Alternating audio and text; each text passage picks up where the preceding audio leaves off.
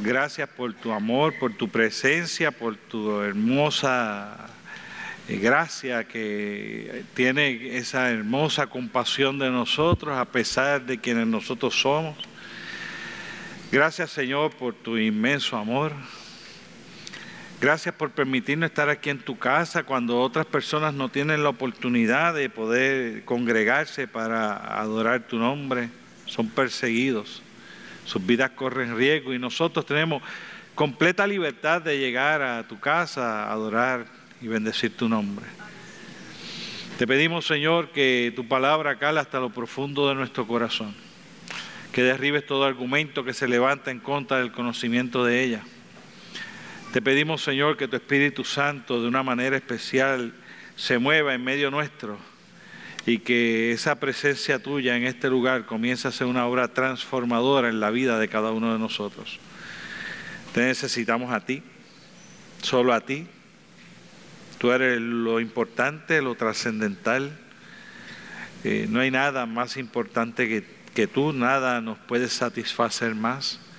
Y si así es, hay algo que no está funcionando correctamente en nuestra relación contigo. Por eso te pedimos que una vez más nos formes, nos transformes, nos llenes de tu entendimiento, de tu sabiduría, de tu conocimiento, de tu dirección, de tu espíritu, de tu amor, de tu guianza. Y que al salir de este lugar no seamos iguales a cuando entramos, Señor por el poder transformador que hay de tu palabra a través de tu Espíritu Santo. Te pido que todo lo que salga por mi boca es aquello que tú quieres que yo diga. Yo solo quiero ser un instrumento, no quiero ser el mensaje, quiero ser instrumento de tu mensaje.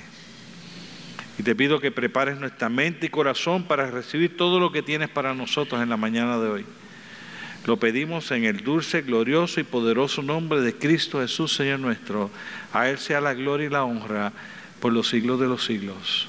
Amén, amén y amén. Dios les bendiga. Bienvenidos a la casa del Señor una vez más.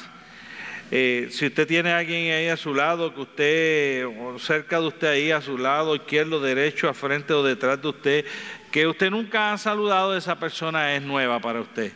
Eh, Así que no importa si lleva dos años, tres años, cinco años viniendo a la iglesia, dele un saludo a esa persona que está a su lado y diga Dios te bendiga. Y después entienda esto, si el que está a su lado usted todavía no lo ha saludado, salúdale y diga Dios te bendiga. Y si usted todavía entiende que necesita darle más cariño a la persona que está a su lado, déle más cariño a la persona que está a su lado. Si me ayudan allá arriba un poquito con las luces para que ellos se vean un poquito más, que usted sabe cómo es que hacemos con eso. No, no, pero tampoco a todo poder porque ya, ya, ya. Mire al que está a su lado y dígale, te ves bien. Y en gran medida porque las luces están a media luz.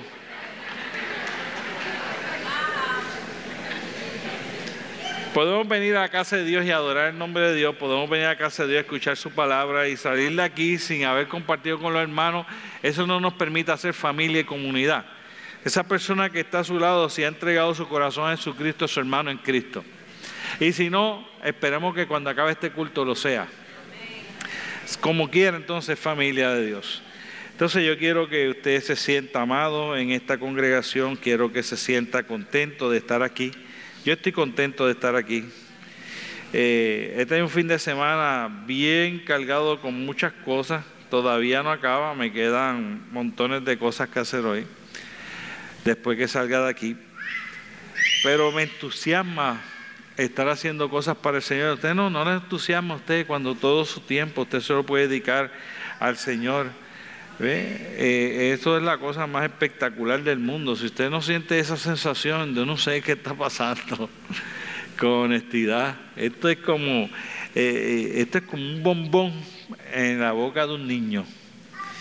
Y, esa, yo, quiero pasarles esa pasión a ustedes. Yo quiero que usted sienta así como, como yo siento. Esto es un bombón. Hacer esto para el Señor es como una, en deleite, es como la es como la miel que destila del panal, decía un corito que cantábamos. Y así también es la palabra de Dios, es dulce, agradable, correcta, nos satisface. Y el domingo pasado empezamos una serie de cuatro mensajes eh, sobre el Evangelio. Y decíamos que eh, el Evangelio eh, tiene que ser escuchado. Y decíamos que hay razones por las cuales tiene que ser escuchado. nosotros tenemos que entender que ese Evangelio es escuchado porque sin fe, sin, la fe viene por el oír y el oír la palabra de Dios. Y si no escuchamos ese evangelio, no vamos a tener fe, no vamos a poder creer en él para nuestra salvación y no vamos a poder creer lo que Dios quiere hacer. Decíamos que ese evangelio es escuchado por eso, porque lámpara es a mis pies tu palabra y lumbrera tu camino. Y sin escuchar ese evangelio no vamos a poder seguir la ruta que el Señor tiene para poder llevar nuestra vida. Decíamos que ese Evangelio es digno de ser escuchado no solo por nosotros, sino que es digno de ser escuchado por todo el mundo, porque será escuchado ese Evangelio en todo el mundo entonces, entonces y solamente entonces vendrá el fin. Entonces hablábamos de esa importancia tan grande de escuchar el Evangelio, pero hablábamos de qué Evangelio, ¿no? Y hablábamos del Evangelio de Jesucristo, no un Evangelio que es de prosperidad, no es un Evangelio que es el Evangelio de las bendiciones, eh, es un Evangelio que es un Evangelio limpio, puro, que, que habla de Él, que habla de nosotros, que habla de esa posible relación que puede existir.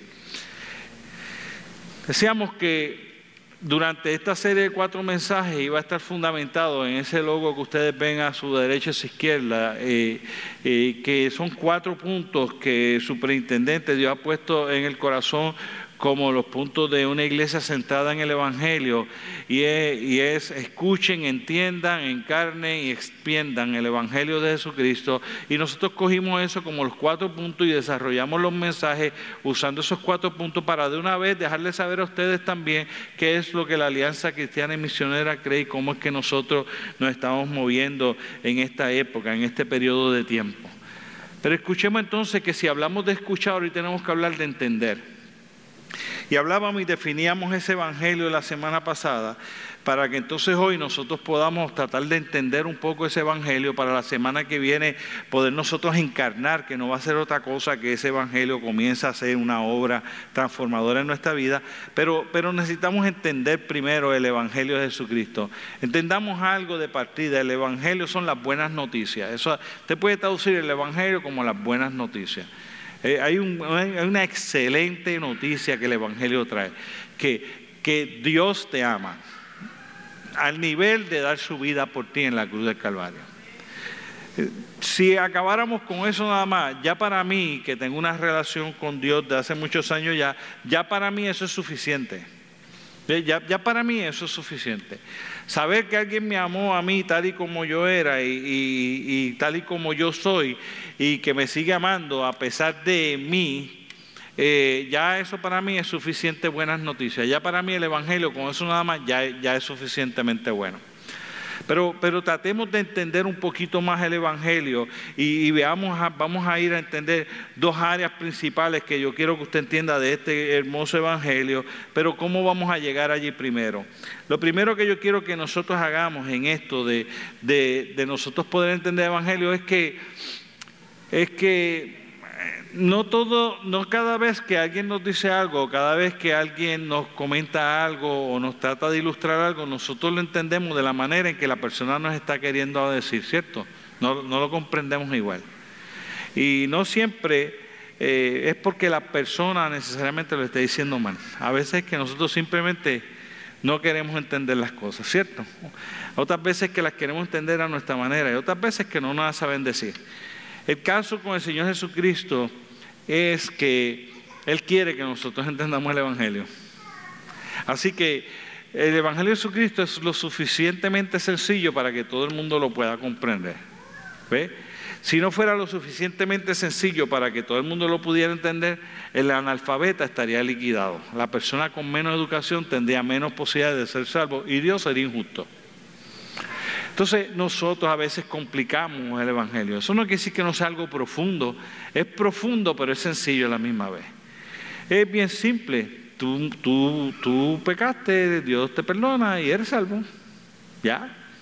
Lee el, primer mensaje de Pedro, una sencillez. y miles de personas vinieron al conocimiento de Jesucristo. Así que para, entender quiero decirle primero, el Evangelio son las buenas nuevas, esto es parte de la introducción, el Evangelio son esas buenas nuevas y el Evangelio es lo suficientemente sencillo para ser entendido por todos. Y nosotros a veces nos preguntamos por qué es que a veces no entendemos lo que leemos cuando leemos la palabra de Dios, leemos ese Evangelio, y es porque obviamente está hecho para que el Espíritu Santo de Dios revele a nuestra vida las cosas que Dios nos quiere decir. Entonces, por eso hablamos del Espíritu Santo de Dios las semanas anteriores, por eso hablamos de lo digno que Él es y merecedor de todas las cosas, para que cuando nosotros vayamos frente al Evangelio sepamos que Dios nos ha provisto las herramientas suficientes para que ese Evangelio sea comprensible por nosotros, aplicable a nuestra vida, transformador en nuestra vida y transformador en la vida de todos aquellos que nosotros lo compartamos. Habiendo dicho eso, entonces, lo primero que yo quiero hablar está en Isaías capítulo 44, versículo 18, y lo dice de la siguiente manera, no saben ni entienden porque cerrados están sus ojos para no ver y su corazón para no entender. Para nosotros poder entender el, el, Evangelio de Jesucristo, nosotros tenemos que poner de nuestra parte también y tenemos que estar dispuestos a abrir nuestros ojos y abrir nuestro corazón. Y eso, y usted lo sabe, no es, no es solo para el Evangelio de Jesucristo. Usted puede escuchar cualquier cosa que usted quiera. Pero si usted no quiere escuchar lo que le están diciendo, usted no va a entender. Le iba a decir a la gente, no te entendí. Y es verdad que no entendió, no entendió porque usted no quiere oír. La única manera en que ese evangelio va a poder ser entendido es si usted empieza a cambiar, usted empieza a reconocer que usted no quiere oír o no quiere ver el evangelio de la manera en que es presentado. La gente no quiere ver al Dios que es bueno, amoroso y, que, de verdad eh, yo tengo necesidad de Él. ¿Ve? Porque si yo acepto eso, yo tengo que quererlo a Él. Y entonces tengo que dejar de hacer las cosas que yo quiero hacer. Y entonces, pues mejor no oigo. Mejor digo que Dios no existe, mejor digo que las cosas no son así, mejor digo que la palabra del Señor es algo obsoleto, mejor saco todo eso en medio, porque si me tengo que confrontar y tratar de entender y voy a entender ese evangelio, voy a encontrar algo que es demasiado bueno, difícil de rechazar, que yo no quiero aceptar porque eso traería unas consecuencias en mi vida que yo tengo el control y yo no tendría más ese control de hacer las cosas que yo quiero, mejor no entiendo lo que me dice. Mejor lo tergiverso. Porque entonces cierro primero mis oídos para no oírlo y después cierro mi corazón. Y cuando cerré el corazón, entonces sí que la cosa se puso mala, porque de ahí en adelante, no importa lo que yo pueda decirles desde aquí, no importa lo que tal persona le pueda decir, no importa lo que usted le vaya a decir a alguien que tiene sus oídos y corazones cerrados, no solo no van a oír, cuando escuchen no entenderán. No van a entender. Usted y yo lo sabemos, no vamos a entender. Usted sabe cuál es el área fuera del Evangelio que más problemas la sociedad tiene, tratar de entender las matemáticas. Levanten la mano, por favor, pero levanten la mano, ¿ok? Levanten la mano aquellos que dicen, esa es mi clase favorita, matemática es la materia principal mía, la más que me gusta. Cuatro gatos. Bajen las manos, ustedes hijos de, de perdición que les gustan las matemáticas. Levanten las manos todos ustedes que la, matemática, que la matemática es lo menos que le gusta, la menos que le gustan de las materias. Levanten sus manos. De las menos materias que menos le gustan. Mire para allá, dos a uno es la diferencia. Yo le voy a decir qué pasa. A la vez que llega algo que tiene que ver relacionado con matemáticas a sus manos, ustedes que no les gustan las matemáticas, una vez usted ve eso y ve que necesita matemática para resolverlo, la primera reacción de ustedes cuál es? Yo no sé. se lo explica y usted la contestación casi segura es, no entiendo. Ni siquiera dio la oportunidad de tratar de entender. No la dio. Así somos. Una vez cerramos los oídos, no importa lo que le digan, es un ruido que usted está haciendo, usted no va a entender, usted no va a ir, usted no va a entender lo que le están diciendo. Y la sociedad hoy día ha cerrado sus oídos y sus corazones, tienen los oídos cerrados y corazones cerrados. Y no quieren oír. Pero escuchen por un segundito, porque la cosa se pone más fuerte. Si el que no es creyente tiene el oído y el corazón cerrado, es duro, porque nunca creerá en Jesucristo como su Señor y Salvador. Pero más duro es una iglesia que no quiere entender el Evangelio de Jesucristo. Por miedo a que si yo entiendo el Evangelio de Jesucristo, yo voy a perder el control de mi vida. Entonces se pone difícil la cosa, porque entonces ¿para qué escuchar ese mensaje? Si ya de antemano yo he decidido que lo voy a entender de la manera en que yo quiera y no necesariamente de la manera en que Dios quiere que yo lo entienda. Entonces se convierte en palabras que yo escucho, pero no realmente no entendí lo que Dios me quiso decir.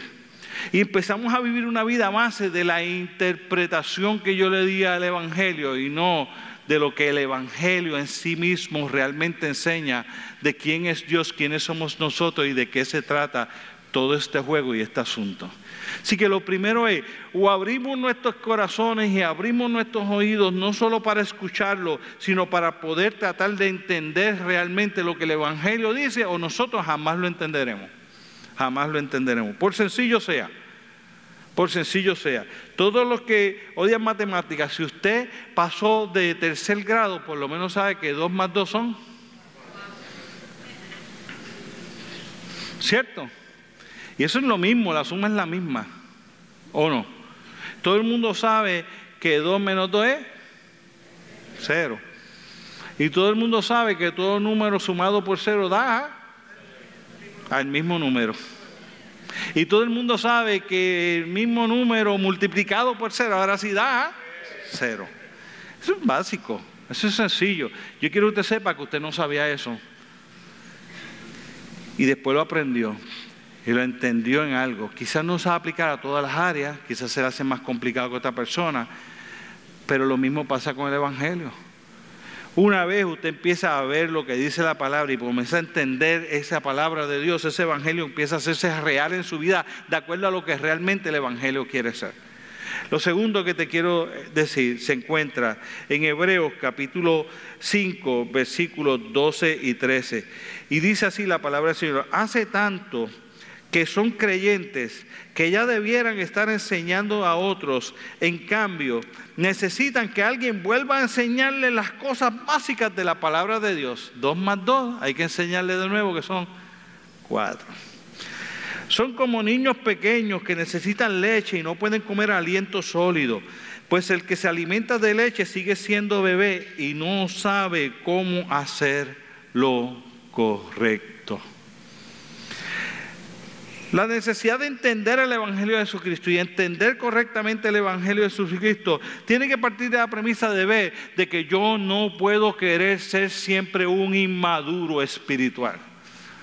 Yo no puedo ser alguien que siempre me tiene que estar repitiendo las cosas y yo teniendo que aprenderlas de nuevo. Y cada vez que me las enseña, yo me gozo, yo me deleito, pero no la aprendo. Sigo, sigo, sigo escuchándola, pero no entendiéndola lo que quiere hacer. No entiendo qué es lo que Dios quiere que yo haga con eso que Él me está diciendo. Y si yo no entiendo qué es lo que Dios quiere, Dios quiere que yo haga, con eso que me está diciendo, nunca lo hago. Y como no lo hago, es como usted decirle al niño que gatee, que gatee, que gatee, que gatee, que gatee, que gatee. El niño no gatea, el niño no gatea, el niño no gatea, el niño nunca aprendió a gatear. Y si aprendió a gatear y lo dejó gateando y dejó de empezar a caminar, usted lo deja gatear y gatear y gatear y cada vez que se va a parar lo sienta porque se puede caer, lo deja gatear y vuelve a tratar de pararse y usted lo vuelve a tirar al piso para que siga gateando, gateando porque todavía no es hora de que camine. Entonces usted le empieza así, cuando es hora de que camine, usted sigue esperando que lo que le haga sea gatear y no caminar, no aprende a caminar. Y en la palabra del Señor es lo mismo. Si yo sigo escuchando, escuchando, escuchando, escuchando, pero no logro entender y aplicar a nuestra vida qué es lo que estoy haciendo, siempre voy a necesitar a alguien que me esté enseñando lo mismo y lo mismo y lo mismo. Eso es lo que dice ese pasaje. Me dice, hace tanto que son creyentes que ya deberían poder enseñar a otros. En cambio, necesitan que alguien vuelva a enseñarle las cosas básicas del Evangelio, de la palabra de Dios. El Señor dice, no podemos seguir siendo inmaduros. Tenemos que estar dispuestos a escuchar ese evangelio. Y si no lo entendí, hago lo que sea necesario hacer para yo poder entender qué es lo que ese evangelio enseña y qué es lo que ese evangelio dice. Porque si no, siempre me mantendré siendo inmaduro espiritual. Y entonces va a suceder lo que nos dice en ese pasaje. Dice, son como los niños pequeños que necesitan leche y no pueden comer alimentos sólidos. Entonces nunca podrás profundizar en la palabra del Señor. Siempre te tendrás que quedar entendiendo lo que es básico, lo que es sencillo y nunca podrás seguir aprendiendo y entendiendo las profundidades que puedes encontrar en el Evangelio de Jesucristo. Requiere que hayas entendido algo para después entender lo otro y después entender lo otro y después entender lo otro. Pero es una disciplina, no es nada más de escucharla, sino de entronarla en nuestra vida, de buscar el significado. Si no busco a alguien que me explique, hago lo que tenga que hacer por seguir aprendiéndolo, leo lo que tenga que leer, me educo en lo que me tenga que educar, pero yo voy a entender lo que el Evangelio de Jesucristo dice. Esta es la consecuencia si seguimos sin entender y nos mantenemos como inmaduros espirituales. Pues el que se alimenta de leche sigue siendo bebé y no sabe cómo hacer lo correcto. De momento nos encontramos que no queremos fallarle a Dios, pero es lo que hacemos. Porque yo no sé, ¿y cómo voy a hacer eso? ¿Y cómo lo hago? Está ahí en la Biblia. Está ahí. No necesita ni siquiera que yo te lo diga, lo puedes leer. No necesita ni siquiera que yo te lo explique. El Espíritu Santo de Dios te puede dar la capacidad de comprender y entender eso que Él quiere decirte. Es su fin. A eso vino el Espíritu Santo de Dios. A redarguirnos para decirte eso está mal y eso está bien. Y tú saber hacer lo correcto. Y que tú lo puedas filtrar a través de la palabra, que puedas filtrar lo que otros dicen. Y saber si eso que están diciendo es de acuerdo a la palabra o no es para saber si tú lo crees o no lo crees y no lo puedes aplicar simplemente porque sí, porque alguien lo dijo. A veces yo hablo de la, o menciono la, las estaciones de radio y la gente cree que es que yo tengo algo en contra de ellas. Yo no tengo nada en contra de las estaciones de radio. Yo lo decía la semana pasada, de la radio cristiana ninguna. Ellos están tratando de llevar el mensaje del Evangelio de Jesucristo. Pero yo quiero que usted sepa que no todo el que va allí dice lo correcto. Y eso no está bien. Pero eso no es el, primer, el peor problema. El problema es que yo que escucho no pueda entender que eso no es correcto o que pueda entender que eso sí lo es. Y que yo pueda discernir y diferenciar en qué de eso que se está diciendo es lo que de verdad es bíblico y qué de eso no lo es.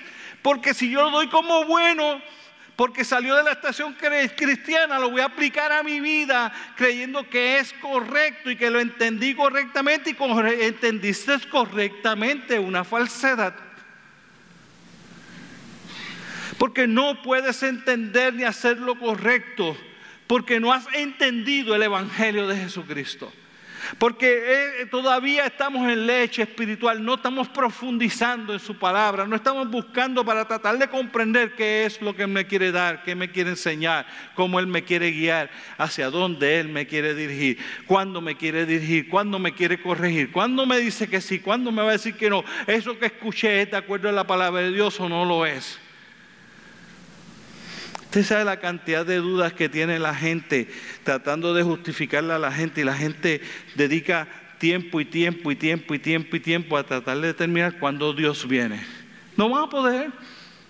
No sé para qué rayos pasan tanto tiempo tratando de determinar cuándo Dios viene, cuándo el Señor Jesucristo viene. No lo van a poder saber. La palabra del Señor dice que Él no le dio la gana de revelarlo.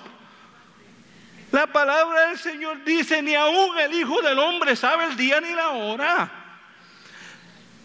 Tanto estudio y tantas cosas para tratar de determinar cuando Jesucristo viene. Eh, eh, está bien que usted sepa o trate de ver, pero no trate de convencerte para saber si me queda más tiempo o menos tiempo para vivir la vida que yo quiero vivir. Ya es clara la palabra de Dios. Lo que tenemos es que entenderla. No se sabe el día en que Él viene como ladrón en la noche, cuando nadie lo espere. Dice la Biblia, Él vendrá se acabó el issue. ¿Cuál rayo es el issue? De si está cerca o no está cerca. Con honestidad, ¿cuál es el issue? ¿Hace diferencia que esté cerca o no esté cerca para yo vivir la vida que Él quiere que yo viva? No. ¿Hace diferencia para yo predicarle a la gente? No. Si yo amo a la gente y yo sé que la gente necesita a Dios, no para cuando Él venga, sino para toda su vida, es igual de urgente hoy que si Jesucristo viniera en 10 años. Mi vida tiene que ser la misma vida si Él viene hoy, viene en 10 años, porque yo estoy entendiendo el Evangelio, que no se trata de su venida, se trata de quién es Él y quién soy yo. Punto.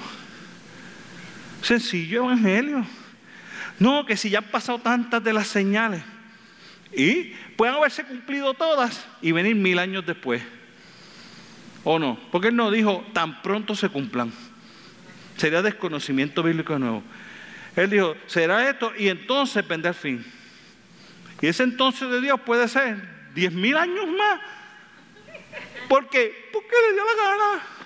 Porque el Evangelio dice que Él se mueve en una manera de pensar completamente diferente a la que nosotros nos movemos. Y si nosotros entendemos el Evangelio, decidimos, dejamos de dejar que otras cosas nos estén influenciando y robándonos el tiempo de buscar aquellas cosas que son trascendentales de lo que el Evangelio de Jesucristo es. El Evangelio de Jesucristo tiene dos partes principales en las que se mueve. Primero, el Evangelio de Jesucristo es la buena noticia y se trata de ese plan de redención del ser humano desde el Génesis hasta el Apocalipsis. Eso es que el hombre fue creado por Dios, pecó, y de ahí en adelante Dios se ha empeñado en que nosotros tengamos una nueva relación con Él y tengamos la oportunidad de disfrutar de la vida eterna para la que Él nos creó. Y para eso se ha hecho presente a través de la historia de la humanidad de diferentes maneras, incluyendo enviar a su único hijo y acabaron, acabamos nosotros los seres humanos clavándolo en una cruz lejos de creerle. Y algún día vendrá a buscar a aquellos que han creído que anhelan y desean tener esa vida eterna con Él por toda eternidad. Punto, se acabó, se acabó la historia. Esto no es una novela de que vamos a cambiarle el final. ¿Cierto o falso? Ni podemos cambiar el principio. Dios creó al hombre, sí. Y, pecó el hombre, sí. Y hace falta restaurar la relación, sí. Y se puede restaurar, sí. Y si se restaura, tiene una vida eterna, sí. Y Él viene a buscarte para que la disfrutes, sí. Se acabó la historia. Se acabó la historia, gente. Nosotros tenemos que de verdad dejar de ser niños espirituales y permitir que otras cosas estén abonando a nuestro alrededor. De que si Dios te... A Dios no le interesa que tú seas millonario ni pobre. A Dios no le interesa lo que pase contigo en este mundo, que no sean dos cosas. Uno, que tú hayas entregado tu corazón a Jesucristo. Y dos, que le estés llevando ese mensaje a otros. Punto y se acabó. Y cuando nosotros nos desvirtuamos de eso, entonces nosotros queremos esperar del Evangelio de Jesucristo cosas que no van a pasar. No van a pasar y acabamos frustrados, heridos, dolidos, apartados, alejados de Dios, frustrados, enseñándole cosas a otros que no son verdad. Mi hermano, no es verdad, Dios no nos va a hacer, Dios no nos va a dar, Dios no nos va a dar 100 pesos porque nosotros le demos uno. Si fuera así, yo sería millonario. Yo le aseguro que yo seré millonario, porque yo he dado mucho más de un peso para, el Señor, yo mucho más de un dólar. Mensualmente doy mucho más de un dólar para el Señor. Y yo quisiera decirle que el Señor me ha dado al ciento por uno.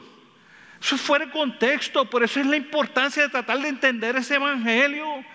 Para nosotros no tener las falsas expectativas de lo que Dios quiere hacer en el ser humano y qué es lo que Dios quiere hacer y qué es lo que Dios quiere hacer contigo y de qué es lo que se trata esta cosa llamada Evangelio de Jesucristo, que es la cosa más hermosa que algún ser humano puede experimentar.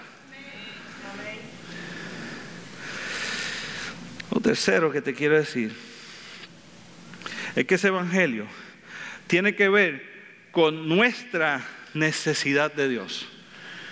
Y yo te quiero leer aquí montones de versículos y después te discuto el punto. Y te voy a decir algunas de las citas y no todos los voy a leer completo, algunos voy a leer un resumen porque si no, no acabamos el tema de hoy. El Evangelio tiene que ver con nuestra necesidad de Dios. Efesios dice así, capítulo 4. Con la autoridad del Señor les digo lo siguiente, versículo 17. Ya no vivan como los que no conocen a Dios. No vivan así. No vivan como los que no conocen a Dios. Dice, porque ellos están irremediablemente confundidos. Tú no puedes estar irremediablemente confundido como el que no tiene a Dios con el Evangelio de Jesucristo. Tú tienes, tienes que entenderlo. Tiene la mente llena de oscuridad. Ah, déjame darle otro detallito. Nueva traducción viviente. Efesios 4, versículo 17, nueva traducción viviente. Vagan lejos de la vida que Dios ofrece, porque cerraron la mente y endurecieron el corazón hacia Él. Han perdido la vergüenza, viven para los placeres sensuales y practican con gusto toda clase de impiedad. Esos somos los seres humanos. Eso somos nosotros cuando no entendemos el Evangelio de Jesucristo. Vengamos a iglesia o no vengamos a iglesia. Así somos. En la carne esta nos lleva a pecar, a querer estar alejados de Dios, a hacer lo que no, Dios no le conoce. Nuestra mente se nubla, se ciega, no quiere ver, sigue, sigue, seguimos sin conocer profundamente a Dios porque no logramos entenderlo, porque ellos estamos confundidos, tenemos la mente llena de oscuridad vagamos lejos de lo que Dios ofrece, nos mantenemos lejos de lo que realmente Dios ofrece. Y entonces con todo eso lo que acabamos haciendo es que el mundo pierde la vergüenza y vive los placeres sensuales y practican toda clase de impiedad. ¿Se parece a la sociedad de hoy? Yo no sé por qué nos sorprende. Yo quisiera decirle que yo vivo escandalizado con la, sociedad que estamos viviendo, lo perversa que es. Primero la Biblia dice que el mal se va a aumentar. Así que simplemente si usted conoce el Evangelio y ha entendido el Evangelio, sabe, pues que eso va a pasar. ¿Está bien? No. ¿Me gusta que pase? No. Pero he sido advertido, sí. Y se me olvida la historia bíblica. Porque nosotros hablamos hoy día como si el homosexualismo hubiese llegado a unos niveles rampantes en la sociedad moderna. Nunca antes visto la historia, Sodoma y Gomorra fue destruida por eso mismo. Por amor a Dios. El pecado ha sido igual siempre, porque el padre de toda maldad ha sido el mismo y se ha paseado de generaciones en generaciones y a una generación las ha confundido más y a otras las ha confundido menos.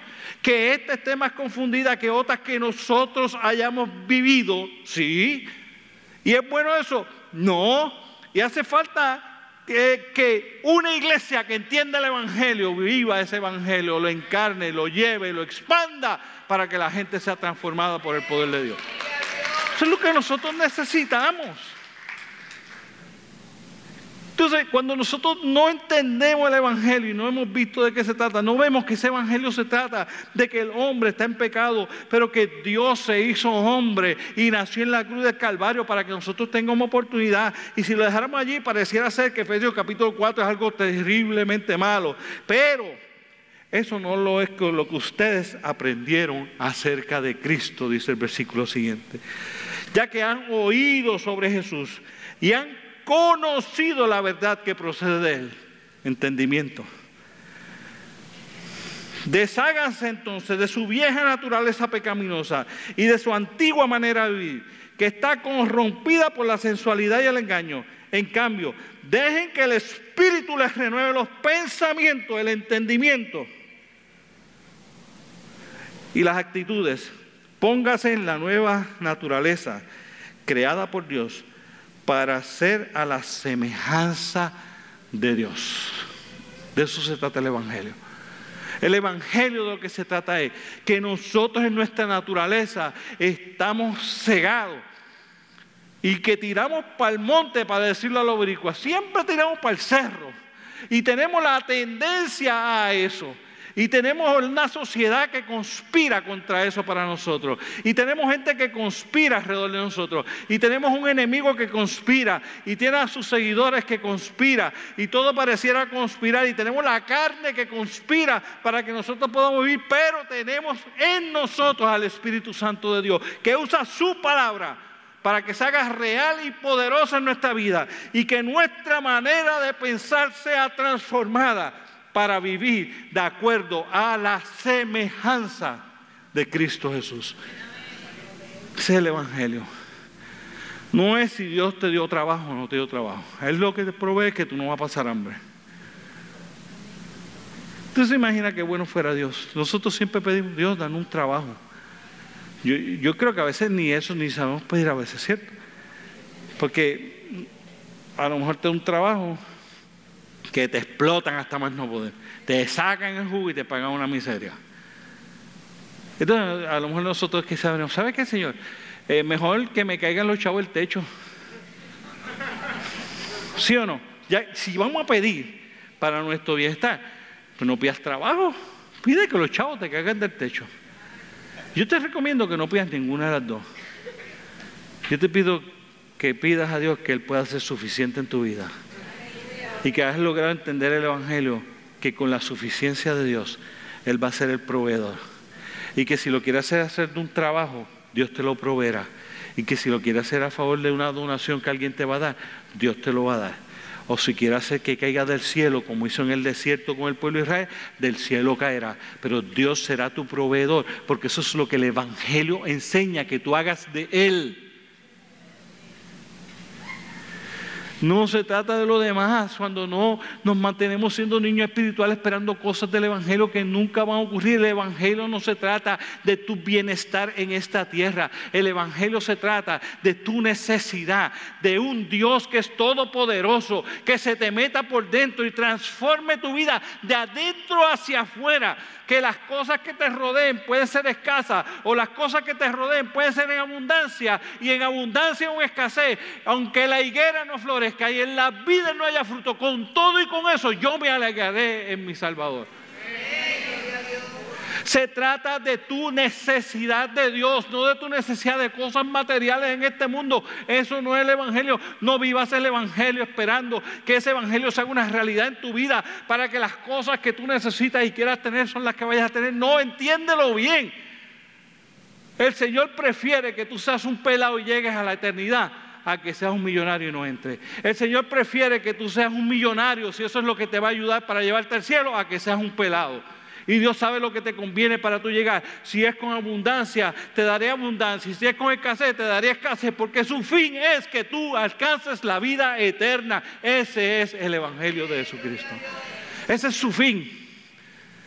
Entendámoslo. No se trata del bienestar que podamos tener aquí. Colosenses lo dice de esta manera, nuestra vida ya está escondida en Dios, más buscar las cosas de arriba y no las de la tierra donde la polilla lo corrompe. Y eso no quiere decir que el Señor no nos vaya a dar bienaventuranza y no nos vaya a dar bondad. Está bien, si está en el plan de Dios dárnoslas, Él te las dará. Pero no debe ser lo que te lleva a ti a buscarlo. Tú debes buscarlo a Él por quien es Él. Porque tú anhelas una relación con un Dios que te ha amado tanto. Y sabes que es lo que necesitas. Porque todo lo que esta tierra ofrece da una paz temporera. Pero mi paso os dejo mi paz os doy. No como el mundo las da, yo os la doy. No se turbe vuestro corazón, ni tenga miedo.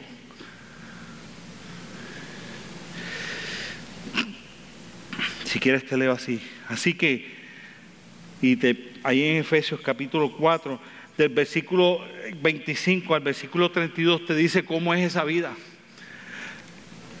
Pero permíteme leerte estos otros.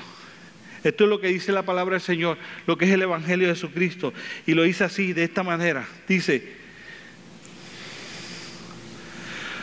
todos somos pecadores. La Biblia enseña en Romanos 8:23, dice, por cuanto todos pecaron, todos estamos destituidos de la gloria de Dios. Todos necesitamos ser perdonados, porque la paga del pecado es muerte, mas la dádiva de Dios es una vida eterna en Cristo Jesús, Señor nuestro.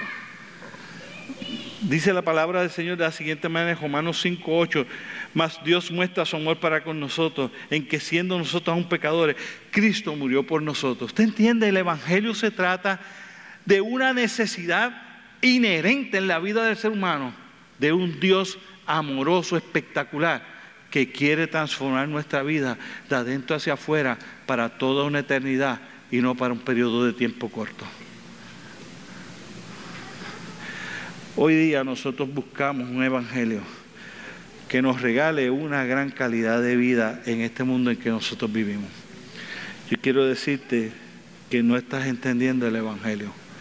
Eso puede pasar, y yo lo dije en la semana pasada, eso puede pasar. Eso puede pasar. Dios lo hizo con José, vivió escasez y después se convirtió en gobernador de Egipto y no había otro, era el segundo hombre más importante en todo el mundo y Dios lo hizo. Dios hizo eso. Dios convirtió a David en el rey más grande que ha existido. Dios lo hizo y hizo a Salomón el más sabio. Dios cogió a Moisés y lo convirtió en el hombre más manso y lo sacó de un desierto y lo llevó a dirigir un pueblo. Sí, Dios lo hizo. Dios cogió unos pescadores y los convirtió en aquellos que transformaron la historia de ahí en adelante después de Jesucristo. Dios hace esas cosas, sí, Dios te puede dar grandes éxitos, te puede dar grandes provisiones, pero no es porque Él te quiere regalar a ti, sino porque Él tiene un plan perfecto que te va a llevar a ti y a otros a la eternidad con Él. A ti y a otros a la eternidad con Él. La segunda cosa, cuarto punto, la cuarto que te quiero decir, que es la segunda cosa que el Evangelio es. Además del Evangelio mostrarnos o presentarnos nuestra profunda necesidad de Dios, el Evangelio está todo relacionado con la gloria de Dios. No se trata de nosotros, se trata de que Él sea glorificado. Dígame, ¿quién se merece el crédito?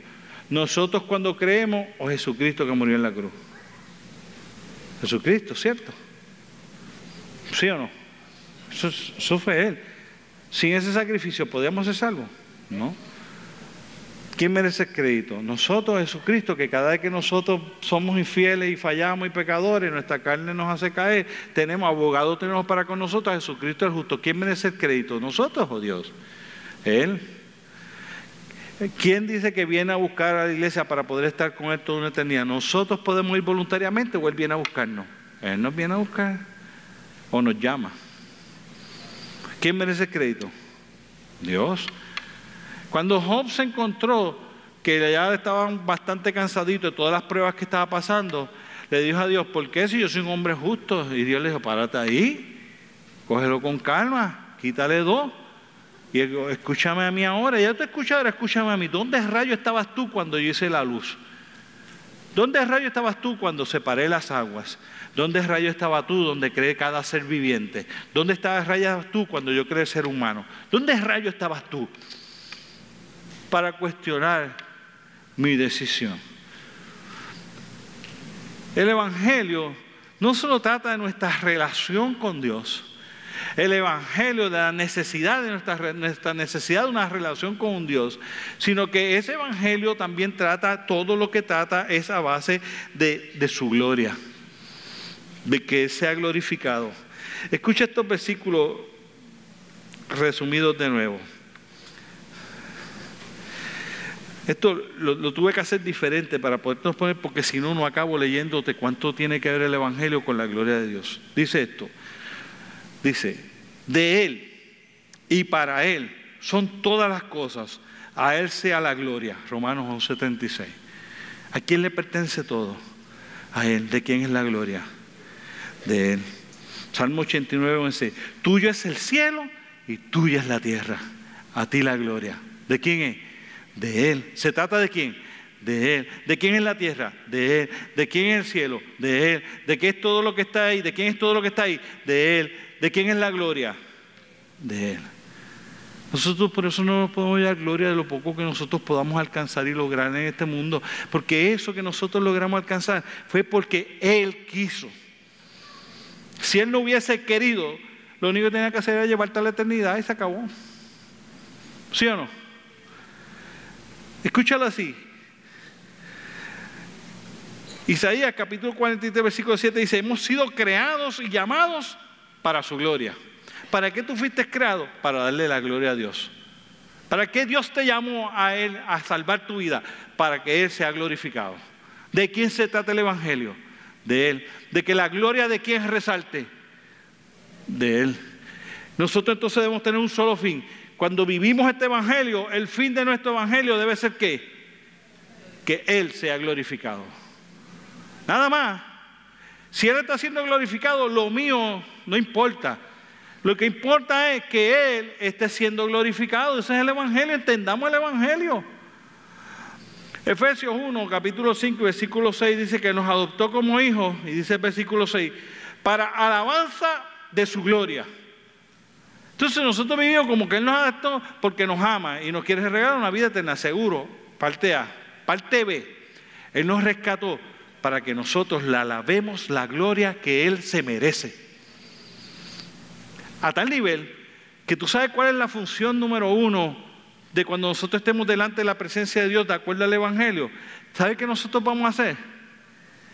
Exaltar que la gloria de Dios. ¿Sabe qué hacen los ángeles y qué hacen los que están allá arriba? Santo, santo es el Señor, la tierra entera está llena de su gloria. Santo, santo, santo es el Señor, la tierra entera está llena de su gloria. Una eternidad alabando la gloria y la grandeza del Dios que tuvo misericordia de nosotros. 1 Corintios 10:31, todo lo que hagáis, y dice qué cosa hacer, háganlo para la gloria de Dios. Vamos a hablar de todo. Si yo canto, canto para yo llevarme la gloria para que Él sea glorificado. Si yo predico, predico para que es quien sea glorificado. Él. Vámonos a un nivel más bajo. Si yo muevo las sillas de la iglesia, lo muevo para sentir que alguien tenga que darme agradecimiento por eso, o lo hago para que Él sea glorificado. Vamos a salirnos del templo. Si yo voy a mi trabajo, en el trabajo que yo tengo, ¿cuál es mi meta del trabajo?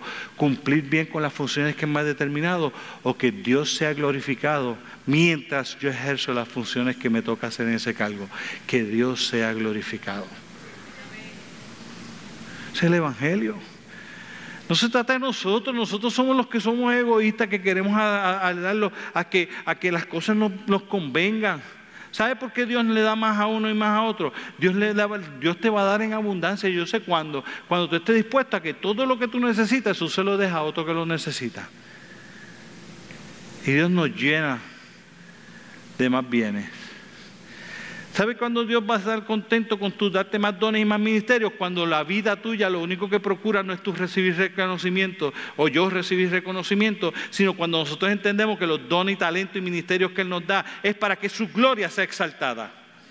Porque el Evangelio se trata de resaltar la gloria de Dios. Nos adoptó como hijos para su gloria. Todo lo que existe es de Él. Todo lo que hagamos lo debemos hacer para que su gloria sea glorificada. Todo el Evangelio está lleno de carpeta a carpeta. Que nuestro fin y nuestra idea de este Evangelio es que establezcamos esa relación y una vez establecida esa relación con intimidad, que todo lo que nosotros hagamos sea para que el nombre de Dios sea glorificado y exaltado. Que cuando le demos crédito por los logros que hemos tenido académicos, porque fue Él, y es gracias a Él que las cosas suceden, que fue Él el que te dio la inteligencia, que fue Él el que te dio la salud, que fue Él el que te dio el tiempo, y que gracias a que Él intervino, que Él te dio esa capacidad, de que Él te dio esos talentos, que Él te dio esos dones para que tú pudieses aprender eso con más facilidad que otras personas, que tú te pudieras desarrollar en esa área, para que cuando salga y vaya a ejercer lo que vayas a hacer, lo vas a hacer para que el nombre de Dios sea glorificado. Eso es el objetivo de nosotros los creyentes. Que la gente pueda ver en nosotros la gloria del Dios a quien nosotros servimos, a quien nosotros le debemos todo lo que nosotros somos en Él.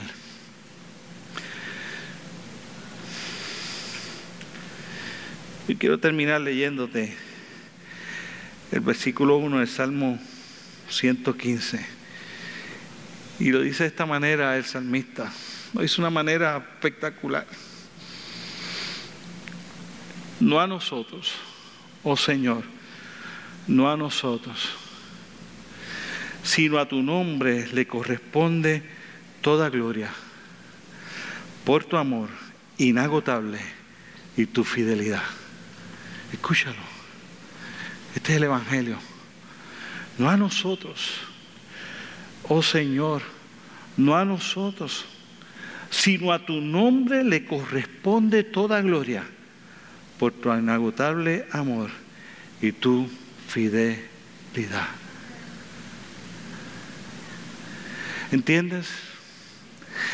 El Evangelio nunca ha tenido que ver conmigo.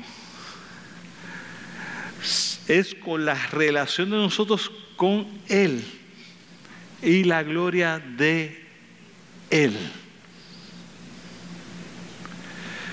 Si nosotros entendiéramos el Evangelio, nosotros viviríamos esta vida que nos dio. La gente dice, ¿por qué la gente vive tan infeliz? Porque está queriendo vivir la vida que Dios no le ha dado.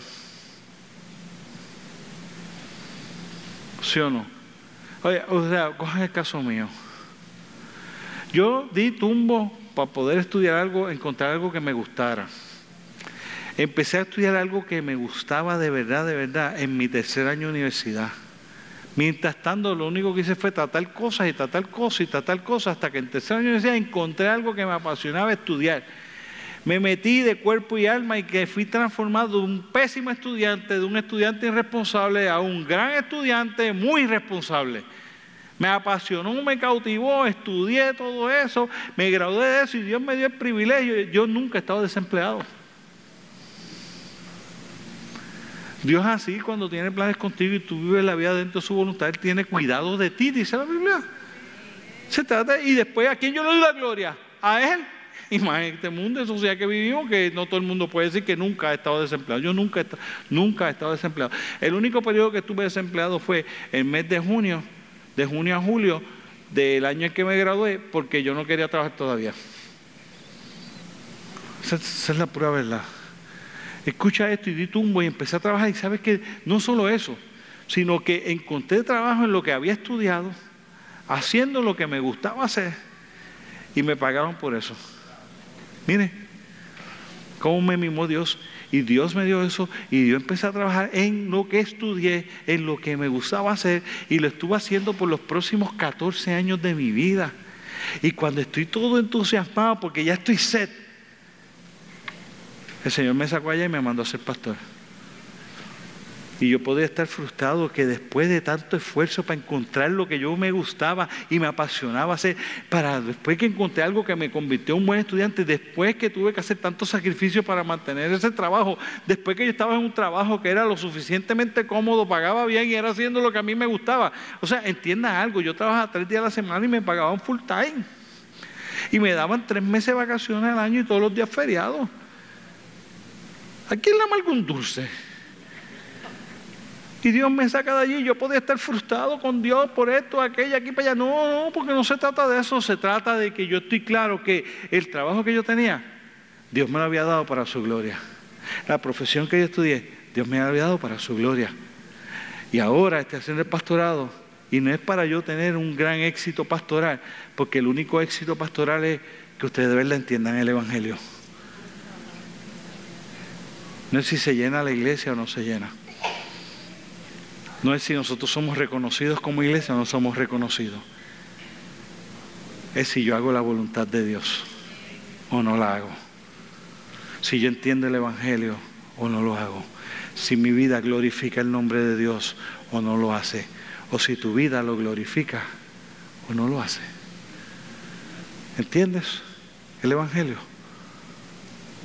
No se trata de nosotros, se trata de Él. De Él. Yo te dije que en estos días nosotros no vamos a estar haciendo llamados porque son días de internalizar lo que el Señor te está enseñando. La semana que viene vamos a hablar de cómo nosotros cogemos ese evangelio que hemos oído y que hemos escuchado y lo vamos a encarnar. Y yo te quiero invitar a lo mismo que te estoy invitando y te voy a seguir invitando y te voy a seguir invitando y te voy a seguir invitando hasta que si no has empezado a hacerlo, hagas y si lo estás haciendo, que se convierta en una costumbre, que lo sigas haciendo sin yo invitarte. Pero yo quiero invitarte a que tú ores. Por lo menos cinco minutos en la mañana, cinco en la tarde y cinco en la noche. Y que le diga, Señor, ¿qué es lo que tú quieres hacer conmigo? Señor, yo quiero escuchar tu evangelio. Señor, yo quiero entender tu evangelio. Señor, yo quiero encarnar tu evangelio. Señor, yo quiero expandir tu evangelio. ¿Qué quieres hacer conmigo? ¿Cómo quieres hacerlo? ¿Qué quieres que yo haga? Y que tú ores todos los días, cinco minutos en la mañana, cinco en la tarde, cinco en la noche por lo menos. 15 minutos al día. Que tú leas ese hermoso mensaje del Evangelio de Jesucristo todos los días. Algo, cinco minutos. Así que en diez minutitos oraste cinco y leíste cinco, oraste cinco y leíste cinco, oraste y seguiste y leíste cinco. No quiero que te leas toda la Biblia, no todos los libros, no, quiero decirte por dónde empezar. Si tú me pidieras una opinión, primero es Juan, segundo es Juan, tercero es Juan y el Evangelio es Juan, los primeros puntos de partida porque todos hablan del inmenso amor de Dios. Entonces, que tú lo leas y que tú lo leas y que tú ores y que tú lo leas y que un día a la semana tú ayudes. Y ese es el llamado. El llamado es que comiences a vivir aquellas herramientas que el Señor en su Evangelio enseña que son necesarias para nosotros desarrollar nuestra relación con Él y para nosotros tener una vida que glorifica su nombre. Tienes que orar, tienes que leer la palabra, tienes que ayunar. Y si tú vas haciendo eso, el Señor te sigue trabajando y los domingos cuando estemos aquí, Dios sigue moviéndose en medio nuestro. Va a llegar un momento dado en que nosotros vamos a poder hacer llamados y la gente va a entender a qué es que Dios me está llamando. ¿A qué es que Dios te está llamando? Yo profundamente creo, profundamente creo que, nosotros nos hemos entretenido tanto con otras cosas que por un momento se nos perdió la hermosa, la hermosa realidad de un evangelio que es transformador en la vida del ser humano y que te hace esta única satisfacción que las demás cosas dejan de tener importancia. Como dice el apóstol, todas las cosas las tengo por basura, por estiércol, por tal de conocer el evangelio de Jesucristo por tal de conocer ese evangelio a profundidad y que ese evangelio yo lo pueda entender y yo lo puedo encarnar y yo lo puedo expandir. El, apóstol decía, yo me prefiero ir con él, pero si es necesario que me haga falta para que otros puedan extenderlo, y vamos a hablar de eso el domingo, entonces yo no me voy el otro domingo, el, el cuarto domingo. Entonces yo no me voy, yo me quedo porque todavía yo soy útil para que este hermoso evangelio la gente lo tenga. Y vivía apasionadamente, no que venga, sé vivir en abundancia y sé vivir en escasez. Pero ustedes son testigos, decía que todo lo que yo hago lo hago para que Él sea glorificado. Y yo creo que nosotros nos está pasando la guagua en la vida. Yendo a iglesia, saliendo a iglesia, yendo a iglesia, saliendo a iglesia, yendo a iglesia, saliendo a iglesia, llegando, oyendo, oyendo, oyendo, oyendo, oyendo, oyendo.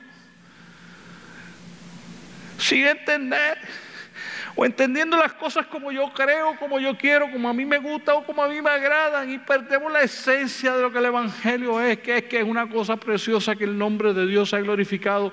No debe sentir más grande orgullo que la gente pueda decir que cuando nos ven a nosotros, ven a Cristo en nosotros. Y en ese caminar, uno empieza a imaginar, tú solo puedes imaginar, yo solo puedo imaginar ¿Qué significa eso? Solo imaginarlo. Porque cuando Moisés tuvo un pequeño contacto con la espalda de esa gloria de Dios, su rostro resplandecía tanto que tenía que ponerse un velo para que la gente lo pudiese mirar a la cara. Yo creo que a nosotros se nos va la vida entendiendo, yendo por ahí a oír, a oír, a oír, a oír, a oír. Es hora de empezar a entender es hora de empezar a encarnar, es hora de empezar a expandir, es hora de glorificar el nombre de Dios con todo lo que nosotros hagamos. Ese es el Evangelio de Jesucristo. Ese es. Ese es. Señor, esta semana, segunda semana, que estamos hablando de tu Evangelio, esta segunda semana, estamos tratando de ir más allá de lo que entra por nuestros oídos, sino aquello que entra en nuestros oídos y va a trabajar en nuestra manera de pensar y va a trabajar en nuestro corazón. Y no se puede resumir solamente a lo que yo haya hablado en la mañana de hoy, sino a lo que tú quieres decirle a cada uno de estos mis hermanos mañana lunes, el martes, el miércoles, el jueves, el viernes, el sábado, y le traerás el domingo nuevamente a continuar profundizando. Y en el proceso, Señor, en esta semana permite que cada uno de ellos pueda tener ese tiempo a solas contigo en su trabajo, en su casa, en el parque, en el patio, donde quiera que los coja la mañana, donde quiera que los coja la tarde, donde quiera que los coja la noche. Que ellos puedan tener esos diez minutos contigo, cinco con tu palabra y cinco en oración. Y que un día esta semana ellos puedan sacar tiempo para someter esa carne al Espíritu. Y que tú comiences a hacer una obra extraordinaria y transformadora en sus vidas a través del Evangelio de Jesucristo. Que cuando llegue el domingo, estemos sedientos por llegar a tu casa, sedientos. No solo por nosotros llegar a tu casa, sino sedientos porque otros puedan encontrar ese Evangelio para sus vidas. Sedientos por nosotros y sedientos por otros que como el siervo brama por las corrientes de las aguas, así clame por ti, oh Dios, el alma mía, que mi alma tenga sed de ti, del Dios vivo. Y que en esa búsqueda durante esta semana tú nos traigas preparados para darnos un rico manjar la semana que viene. Escuchando, entendiendo y salir prestos a encarnar el glorioso Evangelio de Jesucristo. Lo pedimos en el dulce, glorioso y poderosísimo nombre de Cristo Jesús. A ti sea la gloria por los siglos de los siglos. Amén. Amén.